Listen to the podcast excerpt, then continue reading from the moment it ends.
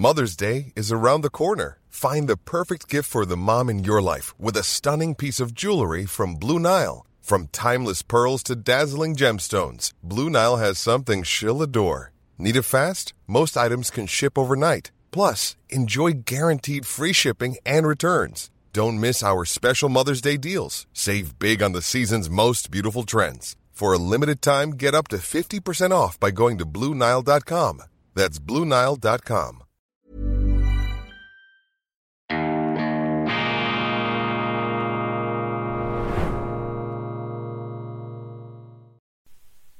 Grüezi miteinander, ganz herzlich willkommen, meine sehr verehrten Damen und Herren, liebe Freunde, bereits ist es wieder 6.30 Uhr und ich stehe einigermaßen ausgeschlafen hier vor der Kamera. Ich begrüße Sie zur schweizerischen Ausgabe von Weltwoche Daily, die andere Sicht, unabhängig, kritisch, selbstverständlich, gut gelaunt am Mittwoch, dem 8. oder ist das schon, ja genau, der 8.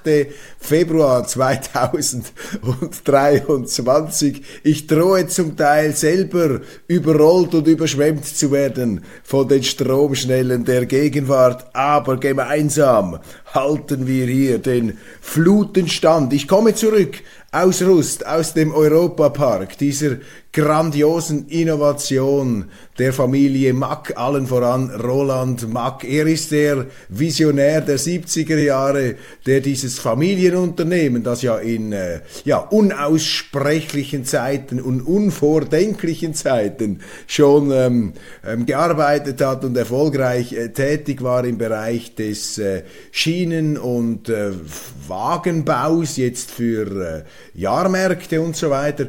Und da hat also dieser Roland Mack, ein Ingenieur, seit den 70er Jahren den erfolgreichsten und immer wieder best als bester Vergnügungs- und Freizeitpark ausgezeichneten Europapark in Rust, nicht weit von der Schweizer Grenze, auch nicht weit von der französischen Grenze aus dem Boden gestampft. Wobei gestampft ist das falsche Wort. Es ist der aus dem Boden heraus modelliert worden. Das Ganze hat etwas Künstlerisches. Das ist eine Mischung aus Hollywood, Broadway und ähm, Disneyland auf europäischem, auf deutschem Boden. Eine geniale visionäre Leistung. Und auch äh, den Widrigkeiten der Politik und der Zeit und der Pandemien strotzend die Familie Mack. Das sind eben typische Mittelständler, weltweit erfolgreich, weltumspannend tätig, äh, dabei bescheiden geblieben. Hier dieses äh, badische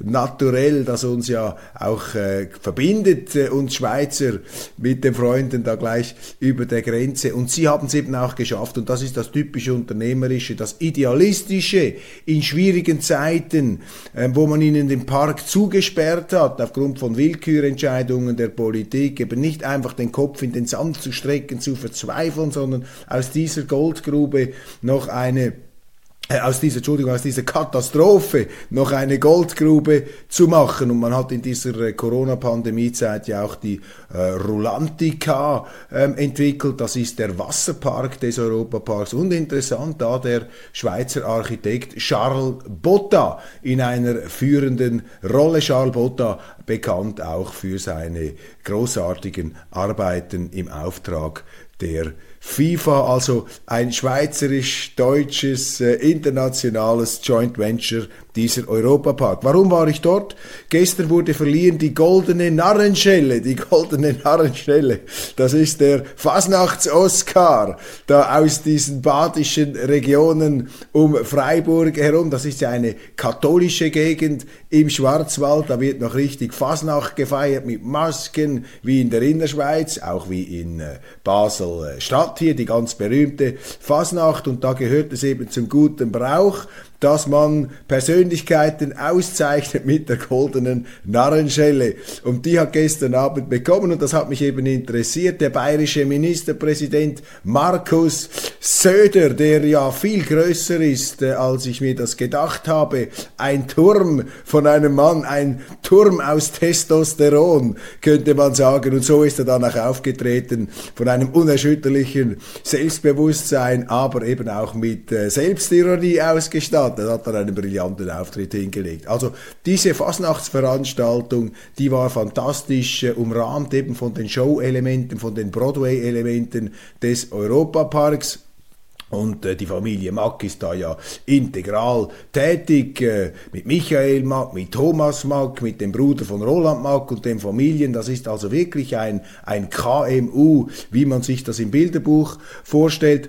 Und äh, da gab es zuerst eine wirklich hervorragende Tänzertruppe aus... Ähm, Russland, darf man das überhaupt noch sagen? Hätte ich das jetzt verraten dürfen? Fantastisch und hat eben gezeigt, dass diese Kultur eine Brücke sein kann zwischen eben unterschiedlichsten Zivilisationen und dass nicht alles von der Politik verseucht sein muss. Dann die Ansprachen. Zuerst hat äh, geredet Roland Mack, äh, sehr witzig. Dann der Präsident, glaube ich, war das, der Fasnachtsgemeinschaft mit einer, also nun wirklich äh, fulminanten Rede und alles muss sich ja reimen dort. Das sind alles Reime.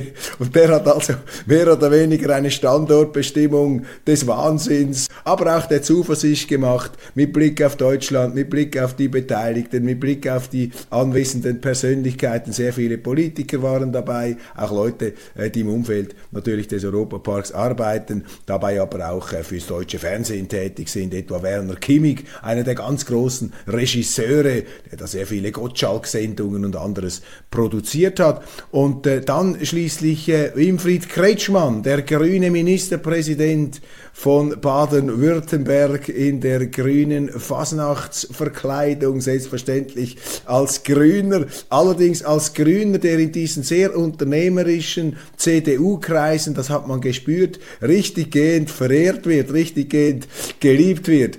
Und dieser Winfried Kretschmann hat dann auch, also in perfekten Reimen, eine Rede auf ähm, Markus Söder gehalten, die oberstes Niveau hatte unglaublich äh, scharf, unglaublich brillant, unglaublich witzig, auch versöhnlich. Ich habe dann noch mit anderen äh, Teilnehmern sprechen können. Da war ein, ähm, ein äh, früherer Minister, war dabei, hat gesagt, das sei also wirklich auf äh, allerhöchstem äh, Level gewesen, was da geboten wurde. Also Winfried Kretschmann mit einer tollen Laudatio auf äh, Markus Söder und dann schließlich der Geehrte selber, der nicht in Reimen sprach, aber man muss das sagen, ungeachtet dessen, hat er da ebenfalls eine ganz tolle Replik geliefert und äh, mit äh, schönen, wohldosierten Sticheleien, mit Schmutzeleien die ganze äh, Situation dann abgerundet und einer seiner schönsten Sprüche war, er hat dann gesagt, ja, du hast schon recht, Winfried, ich bin tatsächlich einer, der gelegentlich Bäume umarmt, aber ich muss dir sagen, ich umarme lieber Bäume als Grüne. Und das kannst du ja nachvollziehen, wenn du auf deinen Parteikollegen Anton Hofreiter schaust aus Bayern. Und da tobte natürlich der Saal bei solchen Pointen. Also diese Fasnacht braucht keinen Vergleich zu scheuen mit der Basler Fasnacht oder mit dem Zürcher Sechseleuten, das ja keine Fasnacht ist, aber dort werden auch großartige Reden gehalten. Also diese Veranstaltung da im Europapark, ein tatsächlicher Lichtblick in schwierigen Zeiten, fantastisch, Gratulation an alle Beteiligten. Nachrichten aus der Parallelwelt. Mein Kollege Philipp Gut hat mit einer äh, brisanten Recherche in der nächsten Weltwoche, ich nehme hier also etwas vorweg aus dem Heft, das am Donnerstag erscheint, also morgen, er hat hier zusammengetragen die wirklich ähm, verstörenden Fehlleistungen des schweizerischen Fernsehens. Und ich sage das als jemand, der vom schweizerischen Fernsehen geradezu sozialisiert worden ist. Ich verdanke dem Schweizer Fernsehen meine Education sentimentale, die Weisheit meines Herzens sozusagen, die Erziehung der Gefühle in vielerlei Hinsicht, denn ich habe als Jugendlicher keine Bücher gelesen, ich habe vielleicht Comics gelesen, ich habe Tim und Struppi gelesen, ich gehöre also nicht zu denen, die schon mit sieben Jahren den ganzen Tolstoi, Dostoevsky, Goethe, Schiller und so weiter äh, durchdekliniert hatten. Ganz im Gegenteil, das ist bei mir später oder zum Teil auch noch gar nicht bis heute in äh, die ähm, sozusagen in den Wahrnehmungskreis hineingetreten. Also das äh, Schweizer Fernsehen, das schmerzt mir immer etwas, schmerzt mich immer etwas, wenn ich beobachte, wie das missbraucht wird von Ideologen, von, äh, von Mitarbeitern und das ist auch kein Vorwurf an die Mitarbeiter, denn es gibt in keiner Firma schlechte Mitarbeiter, es gibt nur schlechte Chefs. Und wenn man sagt, die haben unfähige Mitarbeiter oder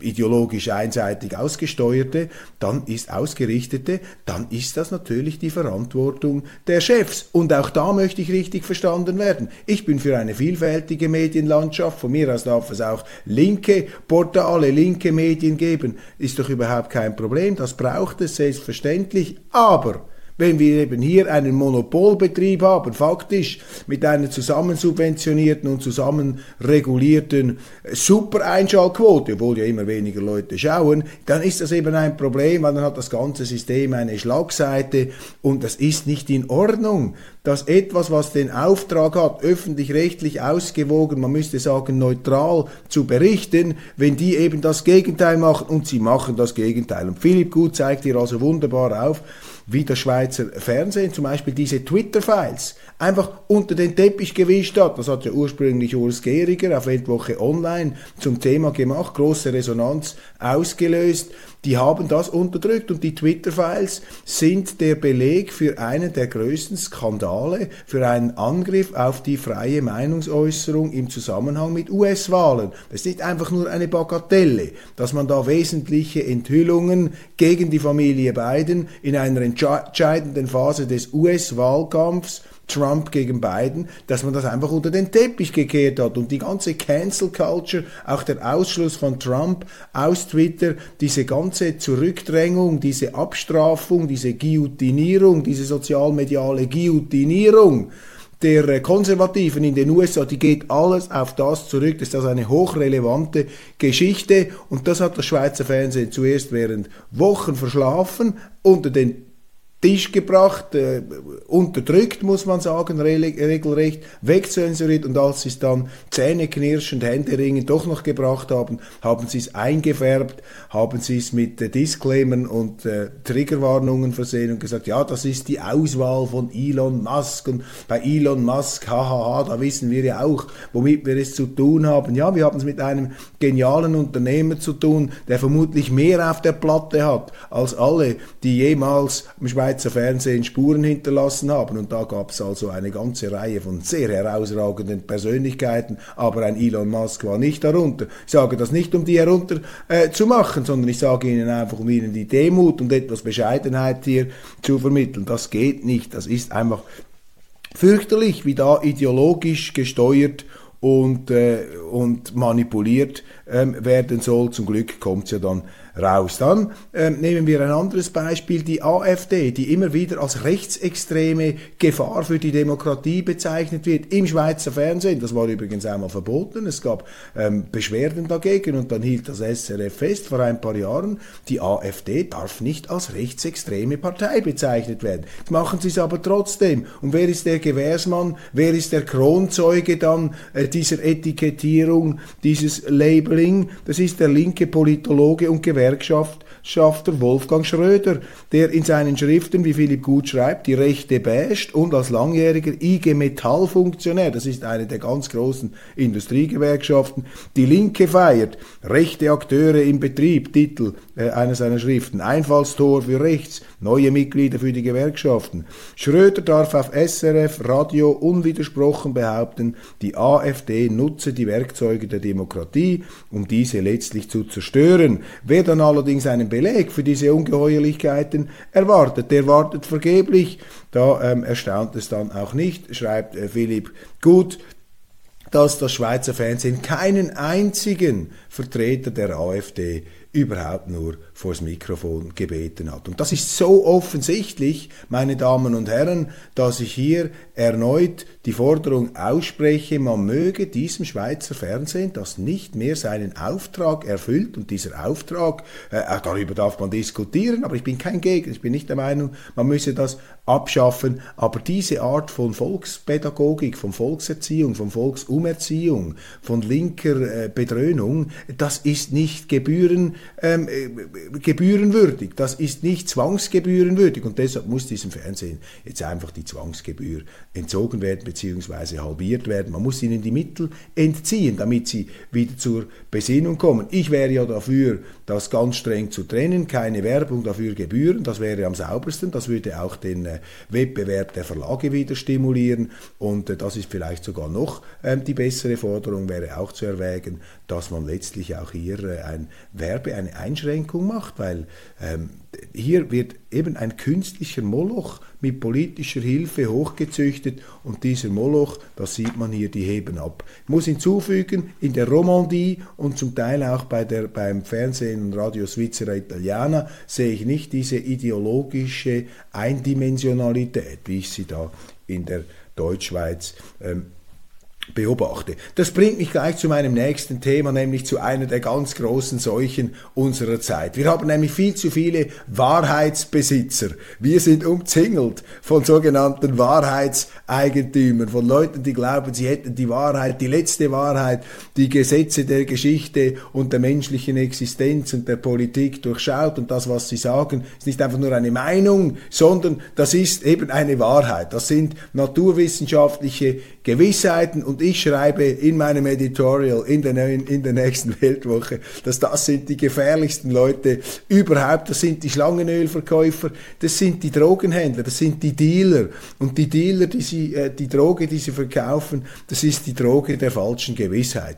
Aber der Mensch ist eben unsicher, er sehnt sich nach solchen Gewissheiten, er braucht irgendeinen Lego-Klotz, an dem er sich festhalten kann und auf dem er manchmal aufstehen kann. Und man tappt immer wieder selber in die Falle des Moralismus. Auch ich, auch ich bin da immer wieder angekränkelt, äh, dass ich mich plötzlich dabei ertappe, dass ich mich für irgendetwas entschuldige oder den Gutmenschen raushänge oder mich da irgendwo anbietere. Also ich, ich spüre dieses süße Gift des Gutmenschentums, dieser säuselnden Vereinnahmung. Das ist sozusagen der sanfte Terror, die Handschellen, äh, die da in, äh, in, in, in rosarotem Plüsch eingekleidet sind oder mit etwas äh, äh, Watte äh, sozusagen äh, abgesoftet. Man zieht sich das nur allzu gerne an. Das ist also eine Verführungskraft dieser Wahrheitseigentümer und der Wahrheitsbesitzer, dem alle Menschen und auch hier der Moderator ausgesetzt sind. Das müssen wir uns auch bewusst sein, dass wir da eine Achillesferse haben. Ungeachtet dessen sind diese Wahrheitsbesitzer hochgradig gefährlich, weil sie machen alles kaputt, was uns lieb und teuer ist, was unsere freie Demokratie, unsere Freiheit, unser Denken, geistigen Fortschritt, alles ausmacht, nämlich diese Wahrheitsbesitzer. Die wollen eben herrschen, sie wollen ähm, verfügen, sie wollen kontrollieren und sie leben in Abstraktionen. Achten Sie sich einmal darauf, diese Leute haben, gehen immer aufs Ganze. Da kann es nicht darum gehen, wie man in einer ähm, Gemeinde zum Beispiel eine Verkehrsproblematik löst oder eine finanzielle Budgetsituation nachhaltig überbrücken kann. Nein, es geht immer darum, den Planeten zu retten, die Menschheit, das Klima, das Universum. Das ist dann, das ist dann noch die nächste Stufe. Also ähm, die sind verliebt in Abstraktionen, in Begriffe wie Menschheit. Und interessant ist, der einzelne Mensch, für den haben sie dann aber gar nichts übrig. Für den gibt es dann nur Verachtung. Das sind Populisten, das sind Rassisten, das sind Aluhüte. Und wenn irgendeiner aufmuckt und eine andere Meinung bringt, dann wird er von diesen Wahrheitsbesitzern also aufs fürchterlichste abgeprügelt, abgestraft, zusammengestaucht und zusammengefaltet, dass es Gott erbarmt. Das sind eben diese Wahrheitsbesitzer, diese Eingebildeten. Das sind ähm, Tyrannen, das sind Despoten letztlich und, die, und das ist auch wieder interessant, ist mir aufgefallen beim Schreiben, diese Wahrheitsbesitzer, ähm, die ähm, sehen überall Diktaturen. Außer bei sich selbst natürlich. Überall sind Diktaturen. Das ist eine Diktatur, das ist eine Diktatur, diese Diktatur müssen wir bekämpfen. Und indem sie vorgeben, eine andere Despotie bekämpfen zu wollen, errichten sie hier eine Despotie. Das ist genau das Thema. Natürlich nicht eine Despotie, ähm, wo man äh, wie in der spanischen Inquisition mit Feuerzangen äh, im Kerker äh, geknechtet wurde. Die Methoden sind natürlich subtiler geworden. Die Folterwerkzeuge haben mit der Zeit auch äh, Fortschritte gemacht gemacht, selbstverständlich. Aber äh, gemessen im Zeitkontext geht das in diese beunruhigende Richtung. Die Despoten der Wahrheit, sie sehen überall Despotien. Sie brauchen diese Despotien, um ihre eigene zu verschleiern und um ihre eigene zu errichten. Aber ich komme zu einem positiven Fazit, meine Damen und Herren, denn der Mensch ist eben kein Wahrheitsbesitzer und das wissen wir auch tief in uns drin. Wir sind Wahrheitssucher, wir sind Forschende, wir sind Irrende, wir schlagen uns immer wieder den Schädel ein, äh, an und, äh, und ein auch. Wir, wir, schlagen uns den Schädel an und ein, vor allem dann, wenn wir glauben, die Wahrheit gepachtet zu haben. Ist eben auch eine kriegerische äh, Geschichte, das Ganze. Ja, und wir ähm, reiben uns die Nase blutig, weil wir da und dort eben uns wieder ins Unterholz ähm, irgendwo ähm, abhanden kommen. Und deshalb, tief in uns drin, sagt uns ein Instinkt, nein, diese Wahrheitsbesitzer, das sind Gaukler, das sind Betrüger. Und deshalb, früher oder später, kommen dann die Wahrheitssucher wieder zurück, die Skeptiker, die Zweifler, die eben, und das ist für mich sozusagen die äh, Orientierungsgemeinschaft, ich bemühe mich da als würdig, mich zu erweisen, um dieser Gruppe der Zweifler und Wahrheitssucher, ähm, mich da äh, dort äh, in dem Sinn zugehörig fühlen zu dürfen, dort mich zu qualifizieren. Aber ähm, ich will das hier wirklich äh, äh anfügen, wichtig, man muss sich bewusst sein, dass jeder Mensch Gefahr läuft, äh, da auf den Leim zu gehen und selber zu einem kleinen Wahrheitsterroristen zu werden. Also sagen Sie es äh, mir, wenn Sie den Eindruck haben. Dann hat mir geschrieben ein Markus, der hat die Sendungen geschaut auf Servus TV, unter anderem die Talkshow links, rechts, Mitte. Und dort habe ich ja den Gedanken formuliert und bin dann erstaunlicherweise nicht sofort aus dem Studio geleitet worden. Nein, die Kollegen in Österreich haben eben noch ein Flair für offene Meinungsäußerung. Habe ich eben gesagt, Donald Trump sei eigentlich für mich so ziemlich noch der letzte Mann, dem ich zutraue, mit Putin einen Frieden schließen zu können. Dies vor dem Hintergrund des komplett zertrümmerten Vertrauens zwischen West und Ost und dieses Vertrauen. It's that time of the year. Your vacation is coming up. You can already hear the beach waves, feel the warm breeze, relax and think about work. You really, really want it all to work out while you're away. Monday.com gives you and the team that peace of mind. When all work is on one platform and everyone's in sync, things just flow wherever you are. Tap the banner to go to Monday.com. Life is full of awesome what ifs, and some not so much, like unexpected medical costs. That's why United Healthcare provides Health Protector Guard fixed indemnity insurance plans to supplement your primary plan and help manage out of pocket costs. Learn more at uh1.com. Ist vielleicht ein bisschen auch durch Putin zertrümmert worden, aber es ist vor allem auch durch den Westen zertrümmert worden. Stichwort Merkel-Aussagen. Wir haben diese Friedensverträge mit Russland, Minsk, nie gemacht, um Frieden zu schließen. Wir haben es nur gemacht, um Zeit zu gewinnen und eine Gegenoffensive einzuleiten. Auf der anderen Seite hat natürlich auch von russischer Seite ähm, irgendwie ähm, das Ganze heraufbeschworen. Es braucht immer zwei Seiten für einen Konflikt, das ist äh, schon klar. Nun, hier schreibt mir eben Markus, äh, und er hat das noch besser auf den Punkt gebracht als ich in der Sendung, warum eigentlich traue ich Trump das zu? Warum könnte man sich vorstellen, dass Trump diesen gordischen Knoten durchschlägt? Ja, weil seine Kernkompetenz, und das ist sehr richtig, was Markus hier sagt, die eines Dealmakers Dealmakers ist. ist eben ein Dealmaker. Ein Dealmaker und ja auch ein Schlangenölverkäufer, aber nicht ein genuiner Schlangenölverkäufer. Ich habe immer den Eindruck, bei Trump ist das Schlangenöl eher ein Instrument, um dann den Deal, der aber äh, unter Umständen sehr vernünftig und wie die Erfahrung gezeigt hat, in der Außenpolitik sogar tatsächlich sehr vernünftig sich herausgestellt hat. Trump hat ja die Friedensverträge im Nahen Osten gemacht. Er hat eine Detente, eine Entspannung gesucht mit Nordkorea. Er hat zwar eine robuste ähm, Konfrontationspolitik eingeleitet gegenüber China, aber in vielerlei Hinsicht äh, finde ich das berechtigt, weil China tatsächlich durch bestimmte Subventionspraktiken hier den Wettbewerb verzerrt. Allerdings ist zum Beispiel die Europäische Union moralisch überhaupt nicht in der Lage ähm, und befugt, hier äh, sich besonders äh, in Szene und in Pose zu werfen, denn die EU ist auch zu einer gigantischen Subventionsmaschinerie geworden. Also Trump hier bei aller Brachialrhetorik am Schluss ein Dealmaker und das ist der entscheidende Punkt. Was sind Nachrichten, Aktualitäten, die Sie auf keinen Fall verpassen dürfen? Konrad Hummler, der frühere Bankier und eine der äh, großen Persönlichkeiten aus der Ostschweiz, ehemaliger Verwaltungsratspräsident der NZZ, ausgebildet noch beim legendären Robert Holzach bei der Schweizerischen Bankgesellschaft SBG,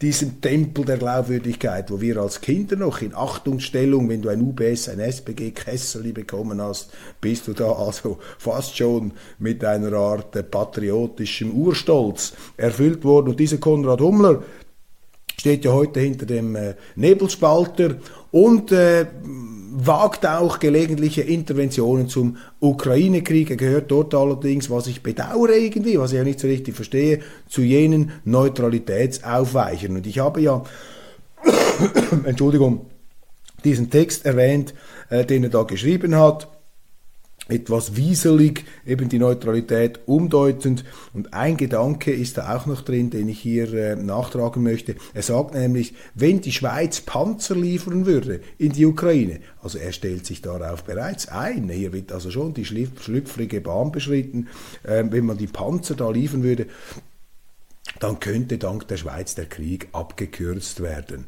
Das ist natürlich sozusagen die verdrehte, umgekehrte ähm, ähm, Irrtumsthese, die früher von den Linken gebracht wurde, mit Blick auf den Zweiten Weltkrieg. Die Schweiz habe den Zweiten Weltkrieg verlängert, das ist widerlegt. Und ich muss Konrad Hummler hier auch zurufen, ähm, äh, lieber Konrad Hummler, äh, da sind Sie jetzt etwas äh, vielleicht gar äh, im Bereich der Überschätzung der schweizerischen außenpolitischen Rolle. Das ist natürlich der falsche Weg. Und wenn Sie jetzt sehen, was in Deutschland passiert, wo man eben immer tiefer in so einen Krieg hineinrutscht. Jetzt haben sie die Leopard 2 Panzer verabschiedet. Es ist schon von über 100 Leopard 1 Panzern die Rede. Es gibt Vertreter der Bundeswehrgewerkschaft, die sagen, Deutschland muss in eine volle Kriegswirtschaft eintreten, sonst könne man seinen Verpflichtungen nicht mehr gerecht werden. Irgendwann schicken sie dann Militärberater, äh, Helfer, Truppen und die kommen dann früher oder später in schwarzen Leichensäcken zurück und dann stecken sie mitten in einem Krieg, in einem Krieg, der nach wie vor ähm, aus dem Ruder laufen könnte in Richtung eines dritten Dritten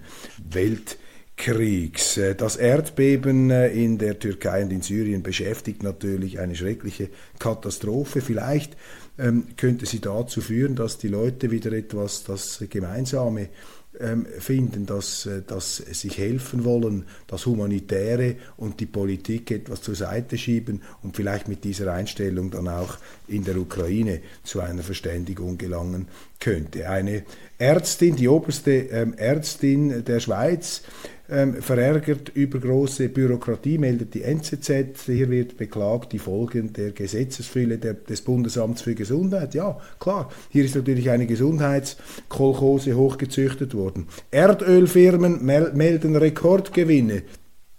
Merken Sie etwas? Ja, die Sanktionspolitik führt eben dazu, dass nicht das passiert, was man eigentlich will und die grüne Energiewende hat zu einer Hochkonjunktur und zu einer, zu einer Preisexplosion der fossilen Brennstoffe geführt. Es werden auch sehr viele Brennstoffe dieser Art jetzt verwendet, obwohl man ja eigentlich rausgehen möchte. Und da sehen Sie eben das Gesetz der unbeabsichtigten Nebenfolgen. Das ist typisch für die Planwirtschaft. Die Skandale in Kiew können nun auch von den Kiew-freundlichen und den von Kiew loyalen, um nicht zu sagen Kiew-gläubigen Medien nicht mehr länger verdrängt werden. Noch einmal die NZZ. Nach Skandalen herrscht in Kiew Nervosität, neue Gouverneure und ein angezählter Verteidigungsminister. Sie schreiben hier, Zelensky habe vor allem Leute aus dem Nachrichtendienst, man könnte auch sagen Leute aus dem Geheimdienst, kleine Putins, in seinen Staatsapparat integriert. Aber während das bei Putin und bei Russland natürlich Ausdruck ist der tiefen Verwerflichkeit Russlands, wird das hier in einem Nachrichtentext der NZZ zu einer Qualität umgedeutet. Das sei zweifellos richtig jetzt in diesen angespannten Zeiten mit solchen Geheimdienstleuten die Regierung zu bestücken. Merken Sie, wie hier einer Zeitung, der sagt, wir wollen die liberalen Werte, den Rechtsstaat hochhalten und das immer äh, darin bekräftigt hat, dass man eben Russland kritisiert und diesen Geheimdienst und Spionagestaat. Jetzt fängt man plötzlich an, den Spionagestaat zu loben, wenn er auf der Seite der äh, Ukraine stattfindet. Das ist eben diese Vereinnahmung, diese äh, geistige, ähm, diese geistige, ähm, ja, äh, ja, diese geistige äh, Preisgabe, könnte man sagen, oder dieses äh, Hineinverschmelzen, Hineinrutschen eben in ein in ein Denken, das man gar nicht haben kann, weil man eben derart auf der einen Seite steht, dass man sich derart hat vereinnahmen lassen. So, jetzt habe ich die Formulierung auch noch zustande gebracht. Man hat sich eben von der Ukraine so vereinnahmen lassen, dass man jeden Unsinn, den die Ukraine macht, jetzt eben auch noch bengalisch beleuchten muss. Also ich plädiere hier für mehr Distanz. Ähm, Nein, die Deutschen sind kein Volk der Egoisten. Interessant eine Umfrage über die Deutschen. Ich komme darauf dann noch zu sprechen in der schweizerischen Ausgabe. Wohlwollender Empfang für Schulbesetzer. Interessant. Kantonsschule Enge in Zürich ist von etwa 130 Klimaaktivisten besetzt worden. Die Schulleitung, das Rektorat hat gesagt den Lehrern, ja, man solle damit äh, wohlwollend umgehen, man setze auf Dialog und Verständigung. Ja, Dafür habe auch ich Verständnis. Die Schweiz ist ein Land, das setzt auf Konkordanz statt Konfrontation. Wir machen nicht das, was, in, was andere Länder in ihrer Geschichte immer gemacht haben, einen präventiven Bürgerkrieg gegen alles, was uns nicht passt. Der Schweizer versucht, das Ganze einzubinden, einzutopfen, einzuschmelzen, aufzulösen in dieser Konkordanzsoße, in dieser Kultur der Verständigung, unter der wir auch immer wieder leiden, die aber eine ganz große Stärke der Schweiz ist, diese Konkordanz. Und deshalb finde ich das das grundsätzlich begrüßenswert, was die Schulleitung hier macht. Aber, und jetzt muss das große Aber kommen,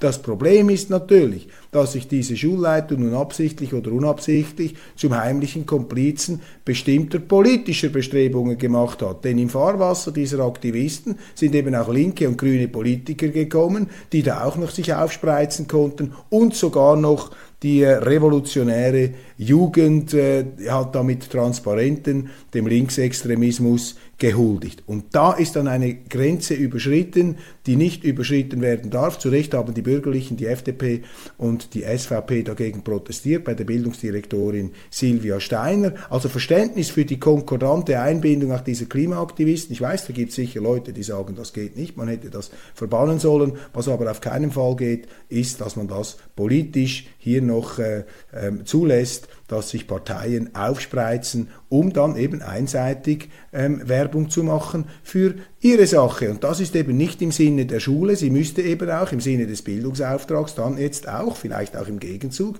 Skeptikern dieser Klimabewegung und auch diese politischen Parteien, ähm, deren politische Gegner zu Wort kommen lassen. Und da bin ich jetzt gespannt, ob die Schulleitung das macht, denn sie beruft sich auf ihren Bildungsauftrag und wenn sie das tut, müsste sie eben auch sagen, dass okay, wir haben das jetzt zugelassen, aber wir bringen jetzt auch die andere Seite, also ich stelle mich da zur Verfügung als äh, Gegenprogramm zu den Klimaklebern. Ich erinnere mich an die 80er Jahre, damals hatten wir die äh, Zürcher Krawalle und da gab es viele Lehrer, die da Sympathisanten waren, aber die haben also nicht schulfrei bekommen, ähm, in Bülach zum Beispiel, wo ich war, ähm, um da mitzudemonstrieren. Das, e, die ewige Mehr vom Ende der Arbeit meldet äh, die Neue Zürcher Zeitung ja, es ist nicht so, dass uns die Arbeit ausgeht. Auch die Digitalisierung braucht immer mehr Jobs. Davon bin ich ebenfalls überzeugt. Außer beim äh, äh, übrigens auch beim Staat, dort dann exponentiell. Sehen Sie übrigens, dass die Digitalisierung keine Bedrohung ist. Seit wir eine Digitalisierung haben,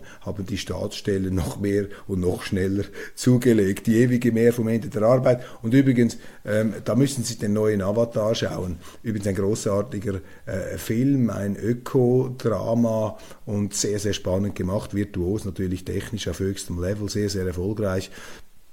Und wenn Sie denn alles digital und wenn Sie den Abspann anschauen, ich glaube noch nie in der Geschichte der Menschheit haben so viele Menschen an einem Film mitgearbeitet. Harry Styles, der Sänger, hat einen Shitstorm ausgelöst. Er hat einen Preis gewonnen bei den Grammys. Das ist eine, der Oscar der Musikindustrie, hat einen Grammy gewonnen, hat gesagt, ja, danke vielmals. Einem wie ihm passiere das ja nicht so, nicht mehr so häufig, dass man einen Preis gewinne. Und dann jetzt rätseln alle, was hat er denn damit gemeint? Harry Styles, oh Schreck, oh Graus, ist weiß und, ähm, heterosexuell. Und das wurde ihm jetzt schon ausgelegt von diesen Schneeflocken, das sei eine Diskriminierung gegen äh, nicht weiße, nicht heterosexuelle Menschen, die spinnen also. Neues Buch von Rick Rubin, was ist Kreativität? Rick Rubin, die ganz große Produzentenpersönlichkeit aus der Musik Industrie mit unsterblichen Meisterwerken, wo er mitgewirkt hat. Er ist auch so etwas wie ein Kreativgenie, das äh, bereits etwas äh, ja, auf dem Ersatzteil oder etwas auf dem Musikerfriedhof abgelagerte ähm, Existenzen wieder zum Glänzen gebracht hat. Er hat zum Beispiel einen Johnny Cash mit unglaublichen, äh, ähm, unglaublichen Platten wieder zurück in die Charts gebracht mit, mit einer Musik, die wirklich äh, direkt, also direkt ans Herz, äh, ins Großhirn, ins Zentralhirn, ins Stammhirn einfährt. Und äh, allem voran, wenn Sie das nicht gesehen haben, Logan, der Film mit Wolverine, Hugh Jackman, der Superheld, der Schmerzensmann unter den äh, Superhelden, der mit dem Titanskelett und diesen Wolverine-Krallen und der letzte Wolverine-Film, da kommt diese, dieses Lied von Johnny Cash, Hurt. I hurt myself again. Kann das jetzt nicht so gut singen natürlich wie Johnny Cash, aber äh, fantastisch. Das hat Rick Rubin produziert und ich habe mal geschaut, was der alles für Platten gemacht hat. Ich meine von ACDC, Red Hot Chili Peppers, Mick Jagger, Tom Petty, äh, Donovan, Donovan, Mel C, Rage Against the Machine, LL Cool J, Beastie Boys, The Cult, Public Enemy, Jay-Z, Shakira, Neil Diamond, Slayer, Justin Timberlake, uh, Johnny Cash, you know, Eminem, Lady Gaga, Ed Sheeran, Kanye West, Billy Corgan, Carlos Santana, uh, The Strokes und so weiter. Also dieser Rick Rubin, eine ganz große Figur, ein, ein Picasso, ein Einstein der populär Musik. Dann äh, zum Schluss noch, meine Damen und Herren, Leserbriefe in der neuen Weltwoche. Interessant, wir bringen eben auch Leserbriefe, die kritisch sind.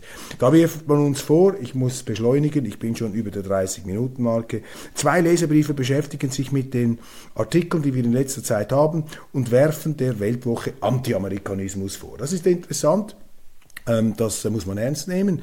Ich habe auch mit einem Kollegen äh, gesprochen, ähm, einem Journalistenkollegen einer anderen Zeitung, der gesagt, ja, aber Herr Köppel, Sie haben doch früher immer die Amerikaner unterstützt. 2003 waren Sie ja für den Irakkrieg und Sie haben die Regierung Bush da verteidigt und heute bringen Sie diese Artikel gegen Amerika, die da zeigen, was für eine problematische Supermacht des Unfriedens die Amerikaner geworden äh, seien. Dabei sitzt der Teufel doch in Moskau, den Sie da seelenlos verteidigen oder so. So ist ja etwas die, die Gefechtsanordnung, wie das hier äh, immer wieder ausgelegt ist. Und dazu ist einfach Folgendes ähm, äh, zu sagen. Es ist doch keine journalistische Herangehensweise hier, wie da diskutiert und argumentiert wird. Blenden wir zurück 2003, damals war die ganze Welt hier in der Schweiz, ging gegen die USA auf die Straße hat gesagt, das sind die größten Kriegstreiber der Welt, übrigens auch Israel, die wurden in den Umfragen heruntergestampft. Und damals habe ich gesagt, ja, das geht doch nicht, wenn alle in die gleiche Richtung marschieren, in dieser moralischen Selbstgerechtigkeit, in dieser Ochsenfroschartigkeit, in dieser Aufgeblasenheit, dann ist es eben gefährlich. Und da muss die Weltwoche dagegenhalten. Da müssen wir zeigen, dass im Weißen Haus nicht Teufel sitzen, sondern Menschen und dass diese ganze Herablassung, diese Geringschätzung von George W. Bush nicht gerecht gerechtfertigt ist, dass der auch Qualitäten hat und dass der Dinge sogar richtig macht. Ich habe den Redaktoren gesagt, schreibt doch mal Texte, was der richtig macht und was den Irakkrieg angeht. Das ist ja hochgradig interessant. Was war die Ausgangslage? Die Amerikaner hatten einen fürchterlichen Terroranschlag auf ihrem eigenen Gelände. Gleichzeitig wurde der Sanktionskäfig gegen den Irak, eine fürchterliche Diktatur, immer löchriger.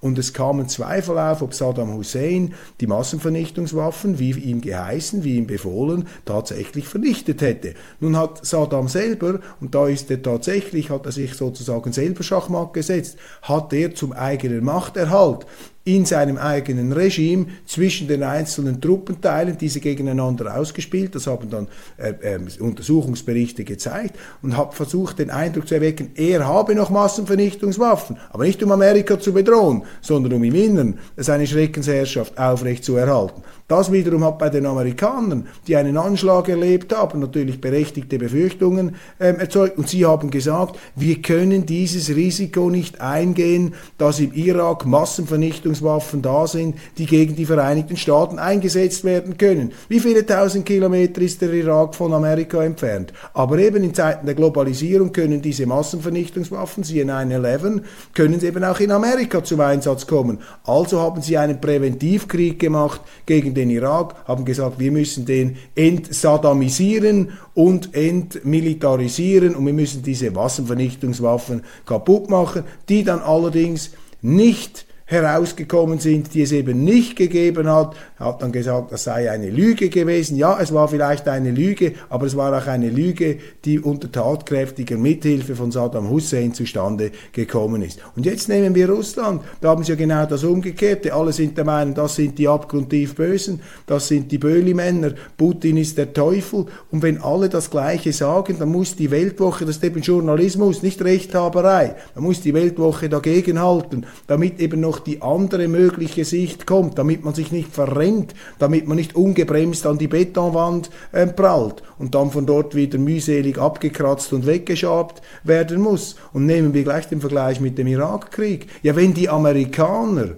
in den Irak gehen, weil sie Angst haben, und ich sage damals berechtigte Angst haben, dass von dort Massenvernichtungswaffen gegen Amerika eingesetzt werden können. Ja, was meinen Sie, machen die Russen, wenn die Gefahr besteht, und zwar die konkrete, dass amerikanische Massenvernichtungswaffen, nämlich NATO-Atomraketen, nicht ein paar tausend Kilometer entfernt, sondern unmittelbar vor der Haustüre auf ukrainischem Gelände, das über Jahrhunderte zu Russland gehörte, wo es auch noch eine mächtige, starke russische Minderheit gibt, die sich auch in, intern und, und geistig und mentalitätsmäßig und sprachlich zu Russland hingezogen fühlt, dass diese Minderheit dann auch noch drangsaliert, diskriminiert und zusammengeschossen wird von den Westukrainern. Ja, was glauben Sie? Putin soll die Hände in den Schoß legen. Machen wir nicht. Ja, gerade die Amerikaner müssten ja verstehen, was in Kreml abgeht. Aber wir haben eben keine Leute mehr in der Politik, die etwas verstehen wollen, sondern eben auch noch diese Wahrheitsbesitzer, diese angeblichen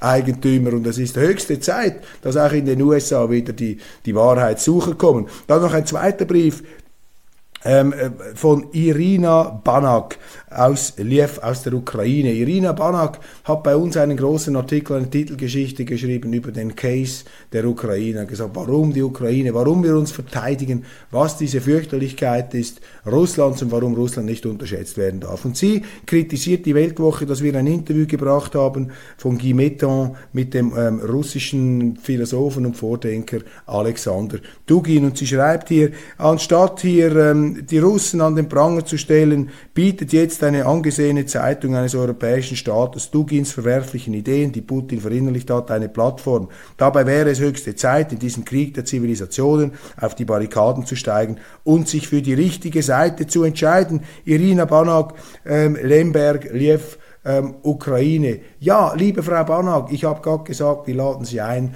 ähm, in der nächsten Weltwoche zu schreiben, warum es falsch ist, einem Dugin ähm, diese Interviewmöglichkeit zu geben. Aber da sage ich Ihnen jetzt einfach bei allem Verständnis, und ich habe 100% Verständnis für Ihre, äh, Ihre Position und für Ihren Freiheitskampf und für das, was Sie machen. Und Sie sind Kriegspartei und da ist es auch legitim, alles zu unternehmen, um in diesem Krieg sich zu behaupten gegen einen Angreifer, gegen den Feind. Aber als Schweizer, und da müssen Sie auch Verständnis haben, sind wir zur Neutralität verpflichtet und zur Realpolitik und zur Nüchternheit. Und wir müssen etwas den größeren geopolitischen Bezug nehmen. Wir können nicht nur die unmittelbare moralische Betroffenheit und Empörung zum Maßstab machen.